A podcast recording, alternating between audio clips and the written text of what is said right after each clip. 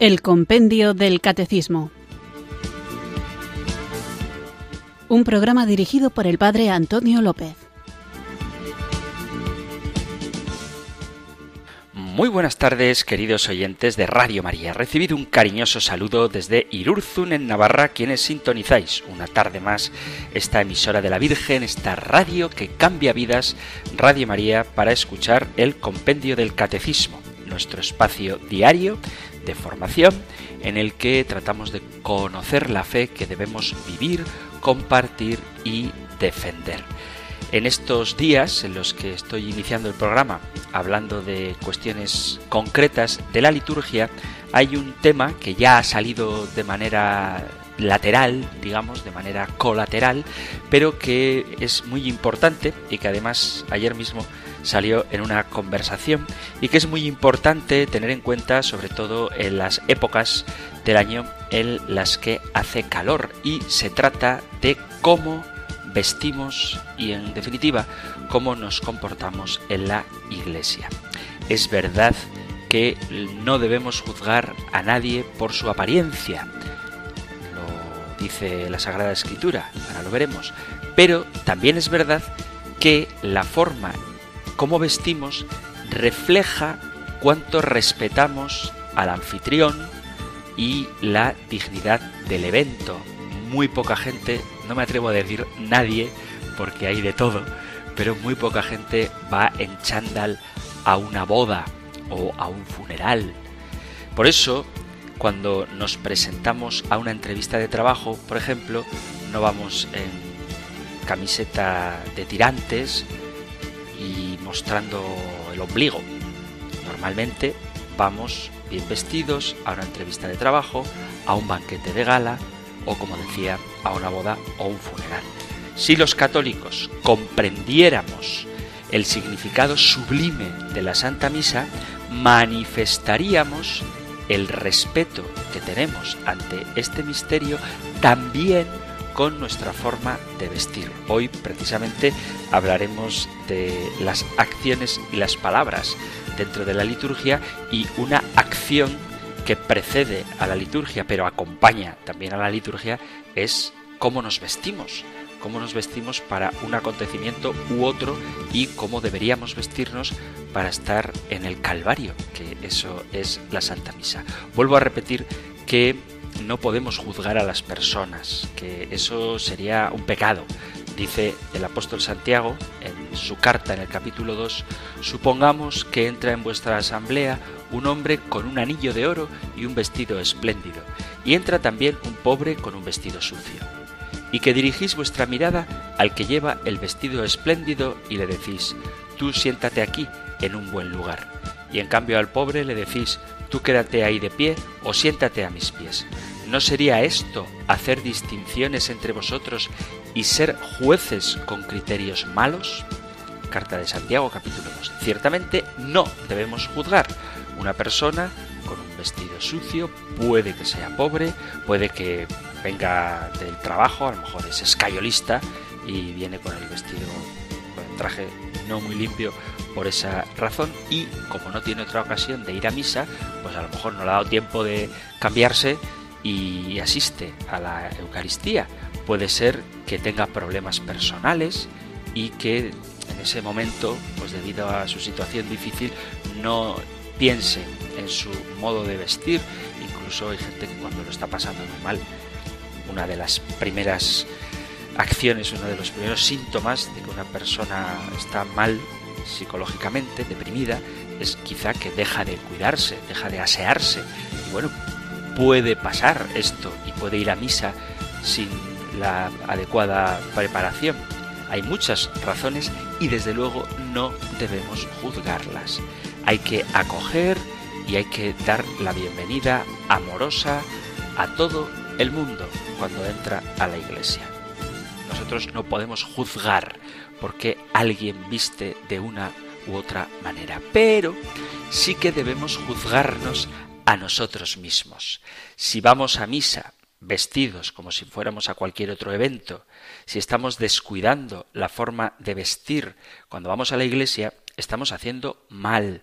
Acordaos de que somos una unidad de cuerpo y alma y todo nuestro ser debe prepararse para la gran celebración de la misa dominical. Y lo visible, lo estamos viendo con los sacramentos, ayuda a elevarnos a lo invisible.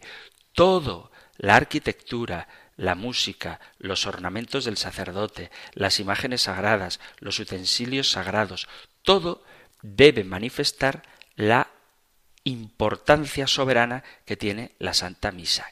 Y nosotros, con nuestra propia forma de vestir, debemos participar también de esa alabanza al Señor con el traje de fiesta y con la adecuada preparación. Somos pobres, pues llevamos lo mejor que tenemos. Lo importante no es la riqueza del vestido que lleves, la marca de tu camisa. Lo importante es la actitud que representa tu modo de vestir también cuando vas a la Santa Misa. Es de notar que hay mucha gente que no es pobre, no tiene lujos, no es pobre quiero decir, que es pobre, que no tiene lujos, pero que acude a la Santa Misa con el mejor vestido, con la mejor forma que tiene de arreglarse. Y eso genera un ambiente de respeto que expresa que la misa es lo más importante de la semana. Si no vestimos bien para la Santa Misa, ¿cuándo lo vamos a hacer?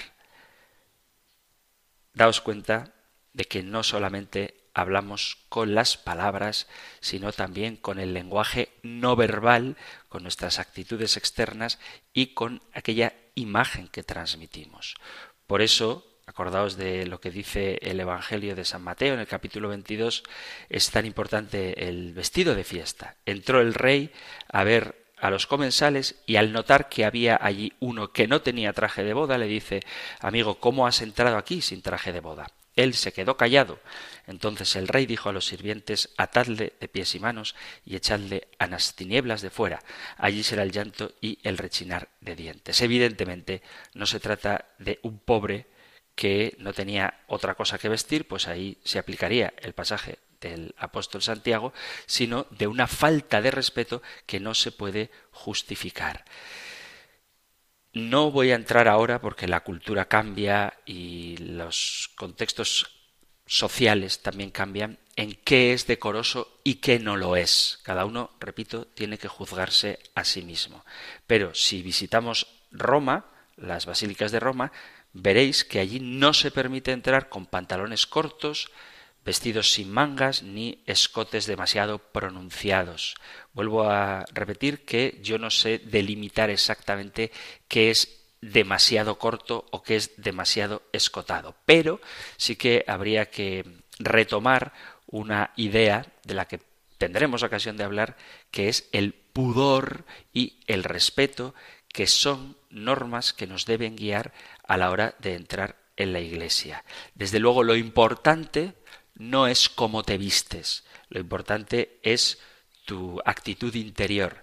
Pero eso no significa que olvidemos totalmente el respeto que merece la Santa Misa, el entrar en un templo en general, aunque no se esté celebrando la misa, y cómo ese respeto se manifiesta, se expresa también en la forma de vestir. Entonces, resumiendo, cada uno que se vista como mejor crea que conviene para estar en la presencia del Señor, sin juzgar a los demás, porque no sabemos sus circunstancias, pero desde luego examinándonos a nosotros mismos para saber si nuestro porte exterior manifiesta esa actitud interior de reverencia, de devoción, de alabanza, de respeto y de honor que queremos tributarle al Señor. Dicho esto, vamos a poner nuestra pobreza en manos de la riqueza del Señor, invocando su Espíritu Santo para que Él nos fortalezca con sus dones. Ven Espíritu, ven Espíritu.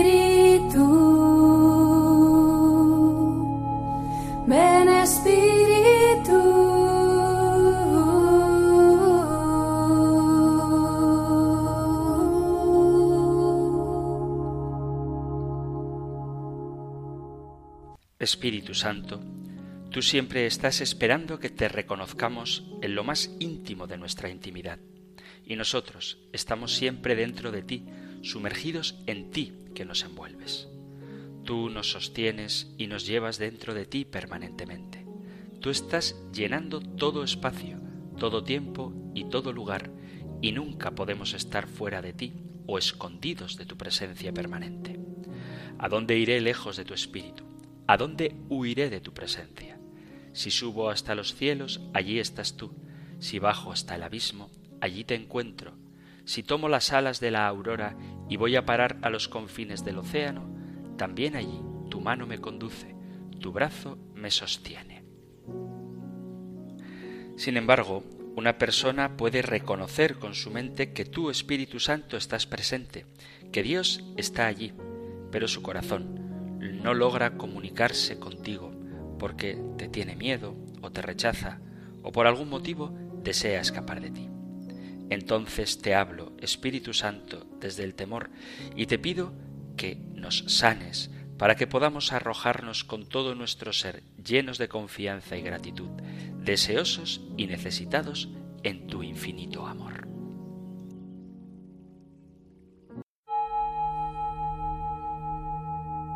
Ven Espíritu, ven Espíritu,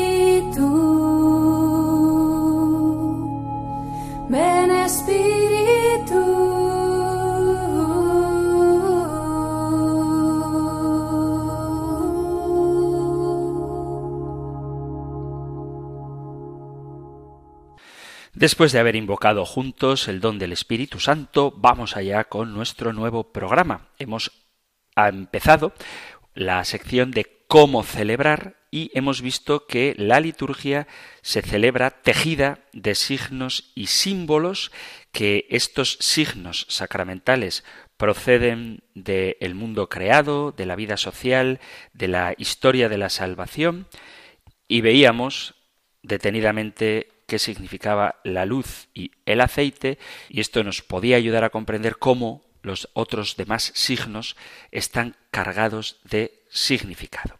Vamos a continuar ahora y lo que trataremos hoy lo tenemos en el Catecismo Mayor en los puntos 1153 al 1155 y en el 1190. Nosotros escuchamos ahora la pregunta 238 del compendio del Catecismo. Número 238. ¿Qué relación existe entre las acciones y las palabras en la celebración sacramental? En la celebración sacramental, las acciones y las palabras están estrechamente unidas. En efecto, aunque las acciones simbólicas son ya por sí mismas un lenguaje, es preciso que las palabras del rito acompañen y vivifiquen estas acciones. Indisociables en cuanto signos y enseñanza, las palabras y las acciones litúrgicas lo son también en cuanto realizan lo que significan.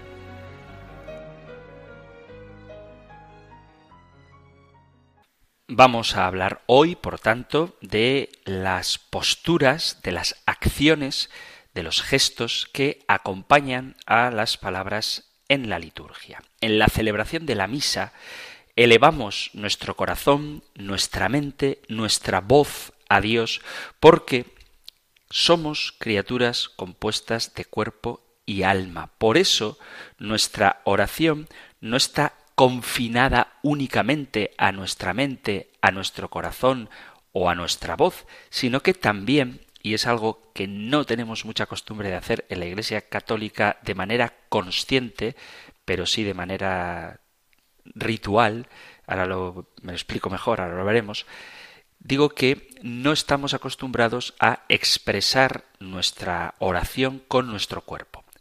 Digo de manera consciente porque como veremos en el programa de hoy, durante la misa sí que movemos nuestro cuerpo, pero me he dado cuenta sobre todo cuando animas a gente que no está habituada a la oración de alabanza de la renovación carismática, este forma de orar levantando los brazos, etcétera, hay mucha gente que le cuesta porque dice, "No, yo rezo para adentro", pero bueno, en misa no rezas para adentro, rezas también para afuera, en el sentido de que te pones de pie, te arrodillas, te das golpes de pecho o le das la mano, le das la paz a quien está a tu lado en el momento de ese rito. Entonces, también nuestro cuerpo participa en la oración. Oramos con toda nuestra persona, como espíritus encarnados, que es así como Dios nos creó.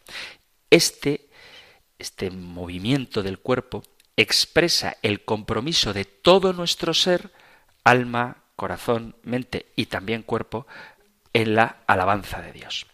Y además nos ayuda a vivir de una forma más atenta nuestra oración. Y vuelvo a repetir que esto no es una cosa solo de la renovación carismática o de formas nuevas de orar, sino que durante la misa asumimos diferentes posturas corporales.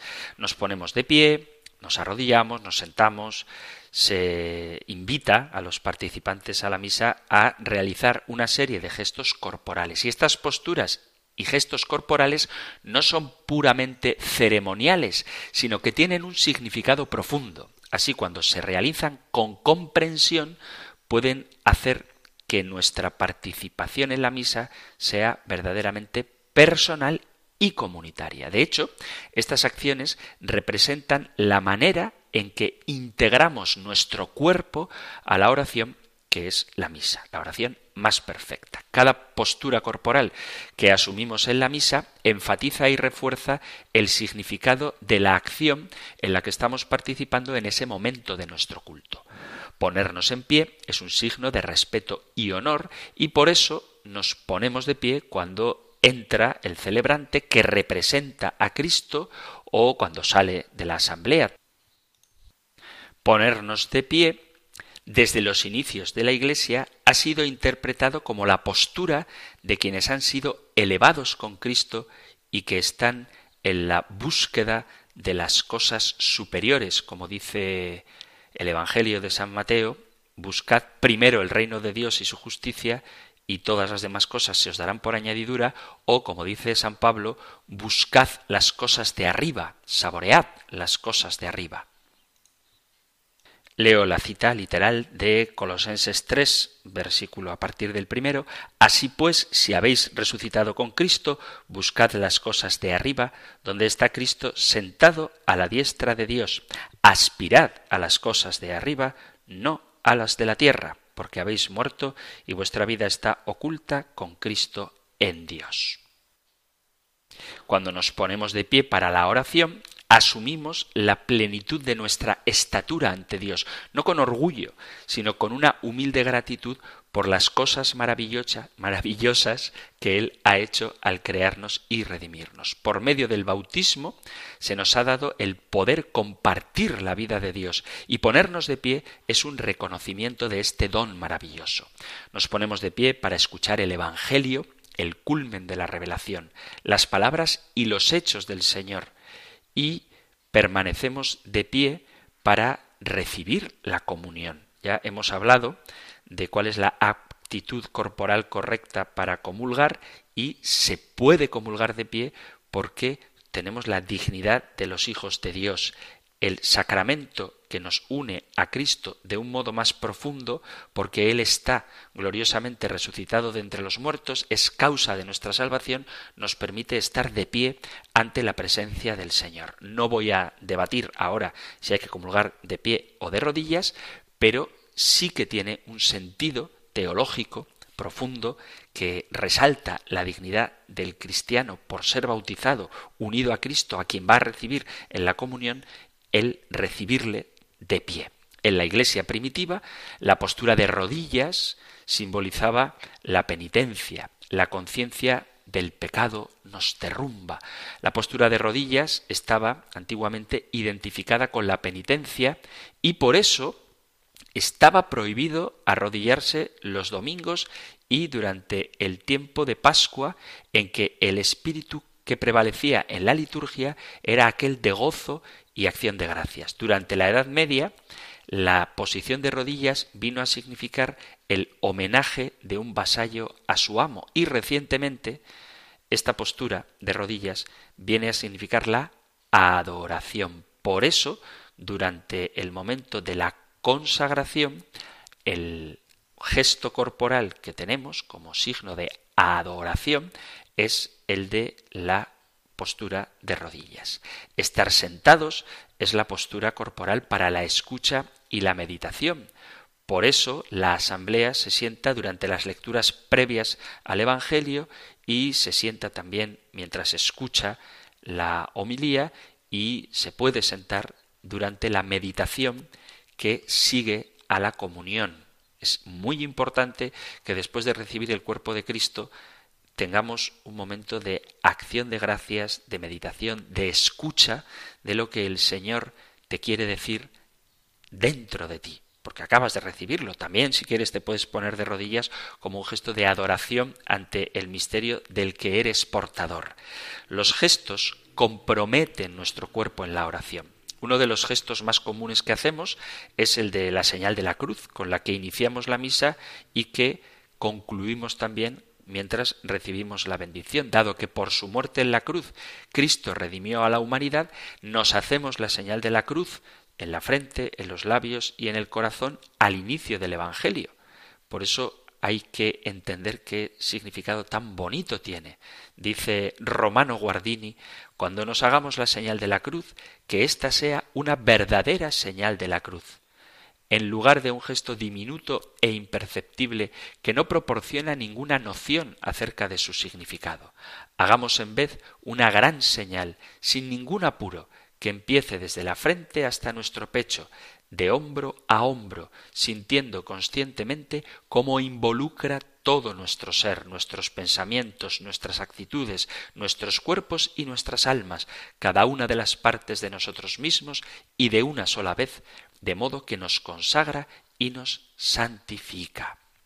Pero además de estos gestos, hay otros que hacemos en la misa. Durante el yo confieso, golpeamos nuestro pecho en el momento de formular las palabras por mi culpa, por mi culpa, por mi gran culpa, y esto puede fortalecer nuestra conciencia de que nuestro pecado es nuestra culpa. A veces existe una tendencia muy natural de culpar del pecado a las estructuras, a los condicionamientos sociales, a las experiencias vividas, a la ignorancia, pero cuando uno está haciendo el acto de contrición, se confiesa golpeando su pecho, tocándose a sí mismo, que es él el culpable de sus faltas cometidas contra Dios.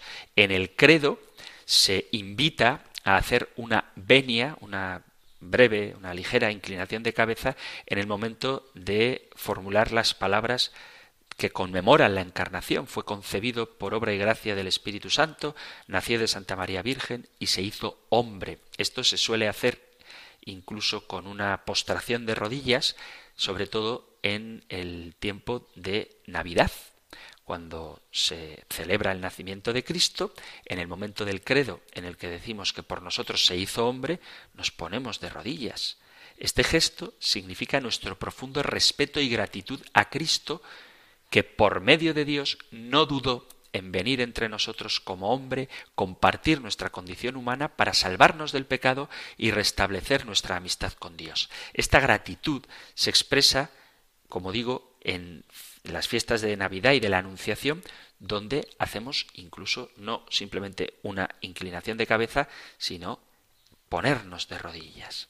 Después del Padre Nuestro, hacemos otro gesto corporal, que es el gesto de la paz, mediante el cual expresamos por un apretón de manos o por una inclinación en esos tiempos de pandemia que hemos vivido, donde no convenía que hubiera contacto físico entre nosotros, pero hacíamos una señal, un gesto en el que expresábamos que estábamos libres de enemistad con nuestro prójimo. Acordaos del pasaje del Evangelio en el que dice Jesús, y cuando vas a presentar tu ofrenda ante el altar, te acuerdas allí mismo de que tu hermano tiene algo contra ti, vete, deja allí tu ofrenda, reconcíliate con tu hermano y después vuelve a presentar tu ofrenda. Esto dice el Evangelio de San Mateo en el capítulo 5, versículo a partir del 20.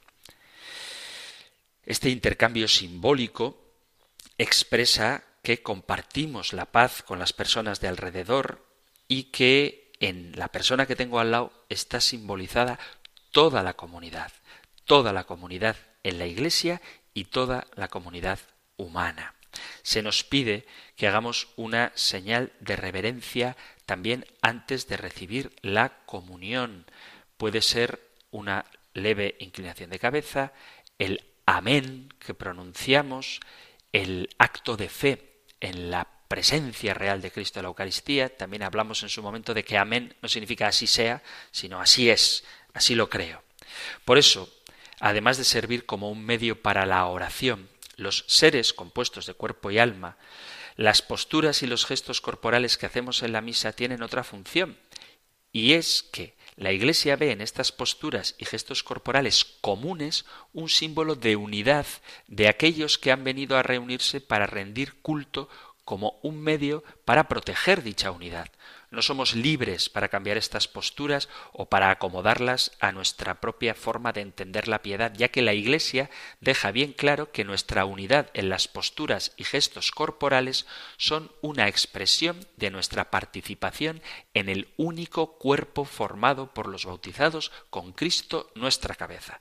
Cuando nos ponemos de pie, cuando nos arrodillamos, cuando nos sentamos, cuando hacemos una reverencia, lo mismo que cuando hacemos una señal como acción común, atestiguamos sin ambigüedades que somos en verdad el cuerpo de Cristo unidos en el corazón, la mente y el espíritu. Por eso hay que cuidar las formas corporales en las que celebramos la misa. Cuando hay que estar de pie, nos ponemos de pie. Cuando hay que ponerse de rodillas, nos ponemos de rodillas. Evidentemente, cuando una persona tiene problemas de salud o aunque no sean muy graves, no puede estar de pie por la razón que sea, no pasa nada si no se pone de pie. La misa vale lo mismo. No vas a exigir a una persona que anda en silla de ruedas que se ponga de rodillas en la consagración, o a un anciano, o a alguien que tenga la rodilla mala por lo que sea. Vamos a hablar de lo que cada uno puede hacer. Vuelvo a lo que decía al principio a propósito de las vestiduras, de cómo uno viste en misa. Nosotros no podemos juzgar el por qué los demás hacen o no hacen las cosas. Pero yo, en fidelidad a lo que dice el ordenamiento general del misal romano, tengo que cuidar que también mi cuerpo esté unido a la Iglesia en la única alabanza al Señor. Y aquí voy a hablar un poquito de el Padre Nuestro con los brazos abiertos, porque es una de las cosas que habéis preguntado en más de una ocasión si se debe abrir los brazos durante el Padre Nuestro o no, y a pesar de que yo di la respuesta justificándola, ha habido más de uno que me dice, pues yo lo he hecho y lo seguiré haciendo. Pues muy bien, no es ningún pecado abrir los brazos durante el Padre Nuestro, no es ningún pecado. No se debe hacer, pero no es ningún pecado. No se trata de qué es lo que a ti te da más devoción, sino de orar en comunión también con el cuerpo, con toda la comunidad. Si toda tu comunidad, por la razón que sea, extiende los brazos durante el Padre Nuestro, extiéndelos. Aunque repito que no tiene sentido porque el mediador entre Dios y los hombres, el que extiende los brazos para dirigirse al Padre, es Cristo representado en la figura del sacerdote. Pero bueno, si toda tu comunidad abre los brazos, pues no pasa nada si abres los brazos. Si en tu comunidad, como se debe, no se abren los brazos durante el Padre Nuestro, pues no los abras. No, es que yo soy más piadoso que los demás, que no se trata de expresar tu devoción particular. Para eso hay otros momentos y otros grupos de oración. Pero en la Santa Misa debemos cuidar la uniformidad de las expresiones verbales, de la contestación a la Santa Misa, también de la proclamación de la palabra de Dios para hacerlo según está indicado en las rúbricas y también con la postura corporal que, salvo cuando haya algún impedimento justificado, todos deberíamos cumplir. Vamos a hacer ahora una breve pausa musical y continuamos con nuestro programa.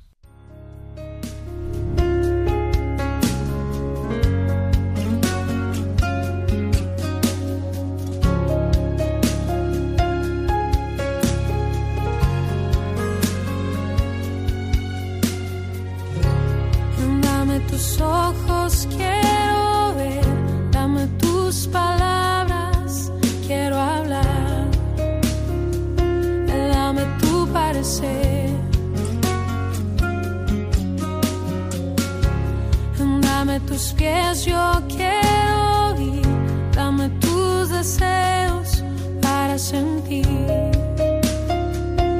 dame tu parecer.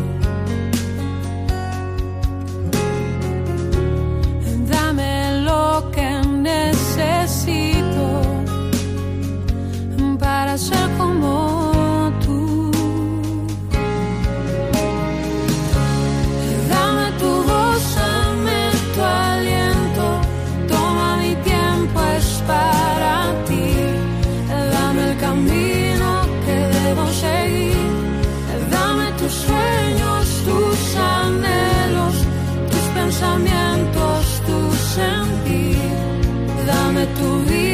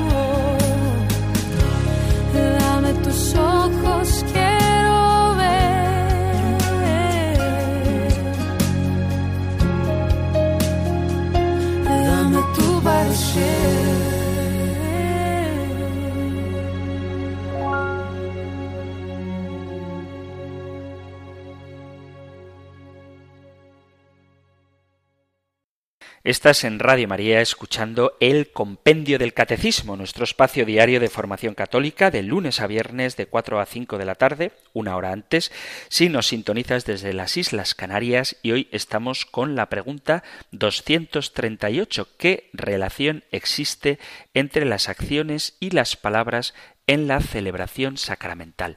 El ser humano posee dos clases de lenguaje la palabra y el gesto, entendiendo el gesto en el sentido amplio de la postura de nuestro cuerpo. El texto hablado, lo que decimos, la forma de expresarnos oral, se dirige a los oídos y la forma de expresarnos gestual se dirige a los ojos. Y la unión del uno y del otro expresa perfectamente el propio pensamiento. De hecho, se suele decir que el 90% de lo que expresamos lo hacemos con nuestra expresión, valga la redundancia, de redundancia, con nuestra expresión no verbal. Es decir, si alguien me pregunta, hola Antonio, ¿qué tal estás? Y yo le digo, estupendamente, estoy muy contento. Evidentemente, aunque mis palabras digan que estoy contento, nadie me va a creer. Por eso es fundamental que seamos capaces de expresar con nuestro cuerpo, con nuestras expresiones no verbales, con nuestro tono, con nuestra cara, con nuestros gestos, aquello que estamos diciendo. Porque si me ve alguien tumbado en la playa tomándome un refresco al sol y me preguntan, Antonio, ¿qué tal estás? Y digo, aquí sufriendo. Evidentemente nadie se va a creer que estoy sufriendo, sino que entenderán que lo que estoy haciendo es relajarme y disfrutar de un día de verano. Por eso, lo que decimos con nuestras palabras, en el ámbito humano, tiene que ir acompañado de lo que expresamos con nuestro cuerpo y con nuestro lenguaje no verbal. Y eso hay que aplicarlo también a la liturgia. Por eso es lógico que la Iglesia haya llevado a la liturgia, junto con las fórmulas, el expresivo movimiento del cuerpo humano. Y Aquí es donde entran los gestos litúrgicos. Algunos de ellos están íntimamente unidos con ciertas y determinadas formas rituales que se podría decir que son la expresión mímica con natural de los mismos, como extender las manos para pedir una cosa o el postrarse en tierra para adorar. Otros, sin embargo, tienen su origen en la necesidad de poner de relieve la importancia del texto litúrgico preexistente. Por ejemplo, cuando el sacerdote se inclina al repetir las palabras de la consagración. Bendecir con la señal de la cruz las ofrendas son gestos originales que sugieren lo que está escrito en el canon. Es decir, cuando consagramos y decimos tomad, comed, esto es mi cuerpo, ese gesto no expresa el tomad y comed, o sea, no hacemos el gesto de dar y de llevarnos los cinco dedos unidos en su punta hacia la boca, sino que lo que hacemos es, para expresar la solemnidad de las palabras que estamos recitando, inclinarnos. En cualquier caso, un gesto litúrgico expresa una realidad muy profunda de algo que estamos viviendo y lo expresamos no sólo con las palabras, sino también con los gestos. Estoy hablando de la Santa Misa, pero no sólo la liturgia es la misa, es el acto más importante y más solemne, pero hay un gesto que se usa en muchos sacramentos, que es el primero de todos los gestos litúrgicos, que está directamente tomado de la dignidad sacramental, que es la imposición de manos, que entró como elemento esencial en la confirmación y en el orden. Los hechos de los apóstoles indican expresamente que los apóstoles invocaban al Espíritu Santo sobre los que se iban a bautizar y sobre los que consagraban ministros del culto imponiéndoles las manos. Pero en la liturgia de la Iglesia antigua se empleaba también en el rito de los demás sacramentos, incluida, como se hace hoy, la Eucaristía. Entraba en la preparación de los catecúmenos para el bautismo, después de la oración, cuando el que instruye ha puesto las manos sobre los catecúmenos, los despedirá. En la confirmación y en la absolución de los pecadores, en la reconciliación de los penitentes, la frase imponere manum impenitentiam era ya antigua en tiempos del siglo III. En la celebración de la Eucaristía se pone las manos sobre los elementos que se van a convertir en el cuerpo y la sangre de Cristo. También se impone la mano a los enfermos para orar sobre ellos, como dice el apóstol Santiago, y otros ritos extrasacramentales utilizaban también la imposición de manos que tenía y tiene todavía una amplia aplicación. Por eso se utiliza en la consagración de las vírgenes, en la bendición de abades y abadesas, en los exorcismos y en muchas bendiciones. Muchos textos de la Sagrada Escritura utilizan el término bendecir como equivalente a imponer las manos. Es decir, que el gesto de la imposición de manos es antiquísimo y todavía hoy se sigue usando. Y es un gesto corporal. Este gesto eh, se hace con la mano derecha o ambas manos extendidas o levantadas hacia una persona o cosa o tocándola en contacto con ella, pero el significado simbólico indica la elección o designación de una persona para un determinado oficio, por ejemplo, para la consagración de vírgenes o de abades o de abadesas, otras veces la transmisión de un poder o un carisma, el orden sacerdotal, la consagración a Dios de una persona, el auspicio de la bendición celestial sobre alguno, el deseo de purificación de un influjo demoníaco, la invocación de perdón, la invocación de la gracia de Dios. Normalmente la imposición de manos va acompañada de una fórmula oral que precisa el sentido que tiene la imposición de manos y la señal de la cruz que indica la causa que hace eficiente esa imposición, es decir, la cruz del Señor.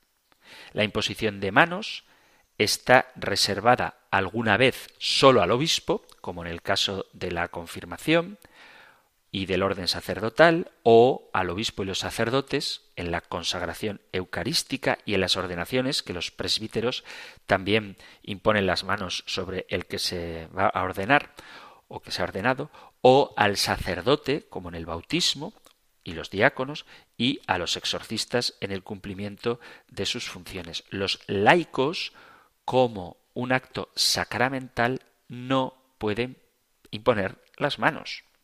Lo pueden imponer como signo de bendición, pero no otorga ni confiere ningún poder o gracia especial. El gesto de la imposición de las manos, como digo, es antiquísimo, incluso se usaba en el culto hebreo.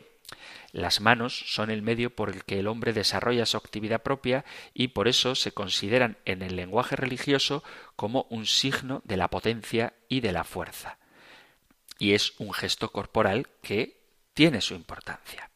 Otro gesto corporal que hacemos con mucha naturalidad es la señal de la cruz. La señal de la cruz es algo que hacemos todos los días cuando eh, celebramos la misa, cuando comenzamos cualquier sacramento y lo hacemos porque tiene diversos significados. En primer lugar, la cruz es el sello de Cristo que se imprime en el cuerpo del que va a ser bautizado. En el rito del bautismo, nada más iniciar, se dice pues el niño que va a ser bautizado, fulanito, la iglesia te recibe con gozo, yo en su nombre te signo con la señal de Cristo Salvador y se invita a los padres y padrinos a que hagan también este, este signo físico, este gesto, que señala el sello con el que hemos sido marcados, que es el sello de Cristo, de tal forma que el que se va a bautizar se convierte totalmente en miembro de Cristo, en posesión de Cristo. Además, es una profesión de fe en Jesús de quien uno nunca debe avergonzarse. Si decimos que somos catecúmenos, creemos en Cristo, creo en Cristo y me hago la señal de Cristo porque porto en mi vida esa cruz por la que he sido salvado. Además es una afirmación del poder soberano del Señor contra los malos espíritus. Las señales de la cruz se multiplican, sobre todo cuando se quieren hacer oraciones de sanación o de liberación o de exorcismo, porque Cristo es el Señor y además es una invocación de la gracia de Dios implorada eficazmente gracias a los méritos infinitos de la cruz de Cristo. Por este motivo van acompañados de la señal de la cruz todos los sacramentos y los sacramentales de los que ya hablaremos. Y por eso es tan importante repetir este gesto y hacerlo sin pudor y sin vergüenza cada vez que queramos invocar los méritos de la pasión del Señor y esa expresión máxima de amor que ha manifestado por nosotros en la cruz. Es una bendición la señal de la cruz de las cosas o de las personas mediante las que de alguna manera se les consagra a Dios.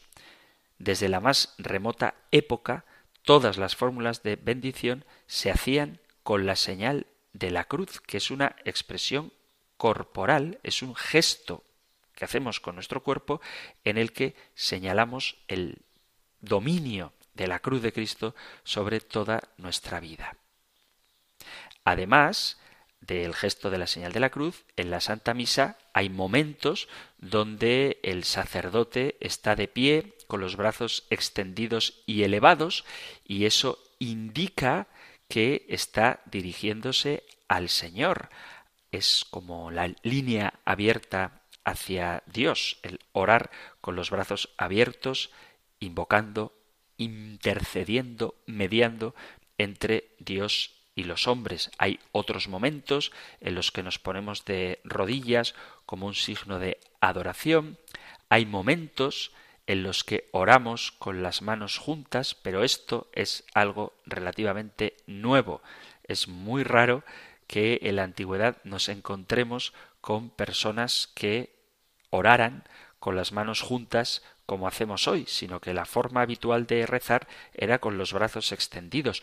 Porque si no es tradicional, no viene de antiguo orar con las manos juntas. ¿Por qué lo hacemos así? Pues lo hacemos por su simbolismo, porque una adecuada posición de las manos ayuda a la oración. En la antigüedad se acostumbraba a levantarlas en esa postura tan natural de ofrecer y recibir, y esa es la verdadera actitud del que ora. Y esto lo podemos ver en las catacumbas y cómo los sacerdotes en la misa elevan sus brazos al Señor. Pero luego se introdujo en la Iglesia la costumbre de orar con las manos juntas por una razón que me parece muy bonita. Y es que el tener las manos juntas recuerda a ese gesto antiquísimo de atar las manos a los prisioneros, cosa que todavía se hace hoy. Lo que pasa es que hoy suelen esposar por la espalda porque es más difícil salir corriendo con las manos en la espalda, pero antiguamente la forma de esposar con cuerdas era con las manos por delante, de tal manera que el prisionero tenía las manos juntas y los que eran hechos prisioneros por su fe en Jesucristo, es decir, los mártires, iban al martirio con las manos juntas y podemos estar seguros de que cuando iban al martirio iban en oración.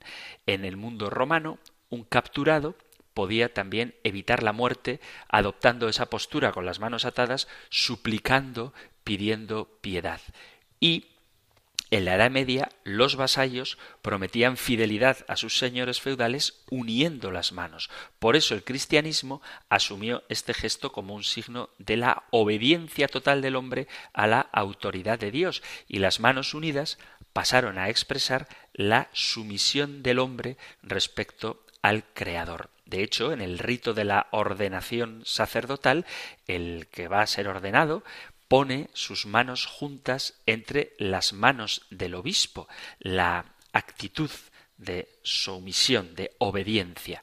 La actitud de tener las manos juntas es también un gesto de concentración, que interiorizas tus sentimientos, en este caso, de la fe. Es una postura de concentración y no de distracción. Las manos juntas son un gesto de humildad, de confianza y de sumisión al Señor. ¿Es mejor rezar con las manos juntas o con las manos separadas? Pues depende. Cada uno puede expresar su alabanza al Señor extendiendo los brazos como queriendo abrazarle al Señor, fundiéndote en un gesto cariñoso hacia Él. Para suplicar puedes tender tus manos vacías mostrando tu pobreza. Para ofrecer tu vida puedes también hacer un gesto con tus palmas entregándote al Señor es muy legítimo y muy bonito y muy bueno y si lo prefieres, puedes orar con las manos juntas como un mártir que está dispuesto a ofrecer su vida con tal de no traicionar al Señor, a la vez que suplica la gracia para mantenerse firme incluso en medio de la dificultad. Puedes orar con las manos juntas porque eso te ayuda a concentrarte, a una oración de introspección. Puedes hacerlo como quieras. Lo que quiero expresar yo en este programa hoy es la importancia que tiene el cuerpo, la expresión corporal, los gestos en nuestra relación con Dios. Hay otro gesto que hacemos habitualmente cuando entramos en una iglesia que también es con nuestro cuerpo y lo hacemos de manera natural, que es la genuflexión.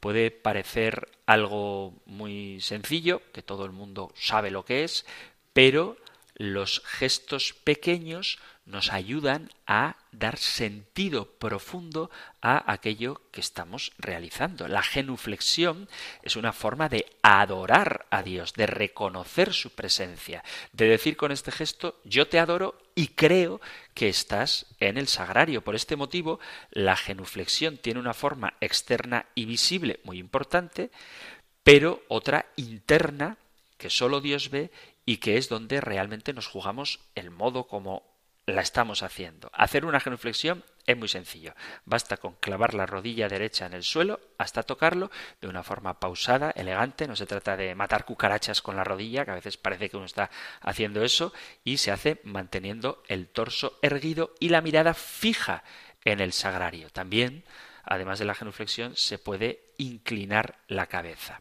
Así está hecha una genuflexión. Pero lo importante es darle el sentido que tiene, cuidarla, siendo conscientes de lo que significa, no confundiendo la genuflexión con las reverencias que le puede hacer un soldado a Jesús cuando se mofaba de él tras ponerle la corona de espinas. La genuflexión se hace cuando se pasa por delante del sagrario o de la custodia donde está realmente Jesús sacramentado y el Viernes Santo se hace también la genuflexión a la cruz. No se hace la genuflexión ni ante el altar ni ante el crucifijo, excepto el Viernes Santo, ni ante una imagen de la Virgen, ni ante la imagen de tu santo favorito o delante de nada que no sea Dios mismo ahí presente en su cuerpo, alma y divinidad. En estos casos, en el caso de las imágenes o de las cruces o del altar, lo correcto es hacer otro gesto corporal, la inclinación de cabeza en señal de respeto al pasar por delante de ellos.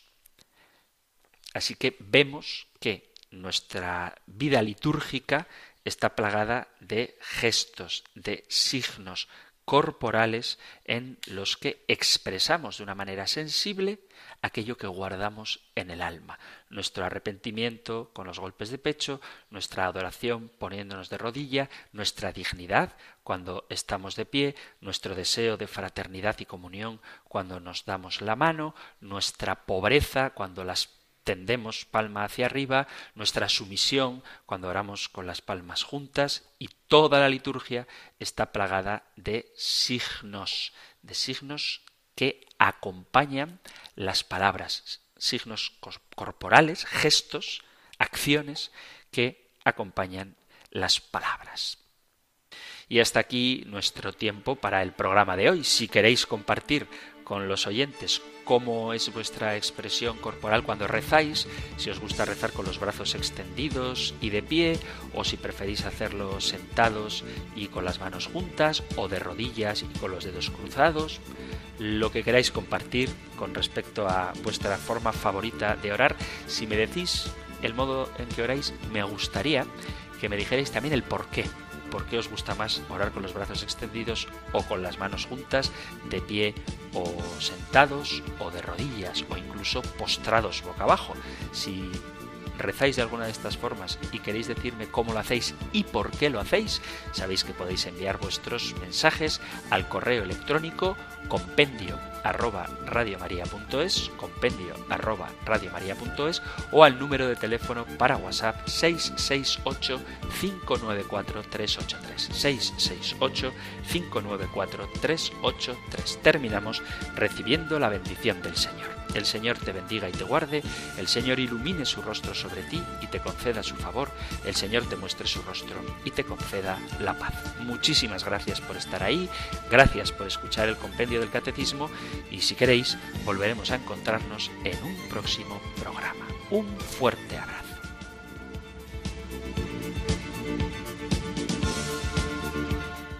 El compendio del catecismo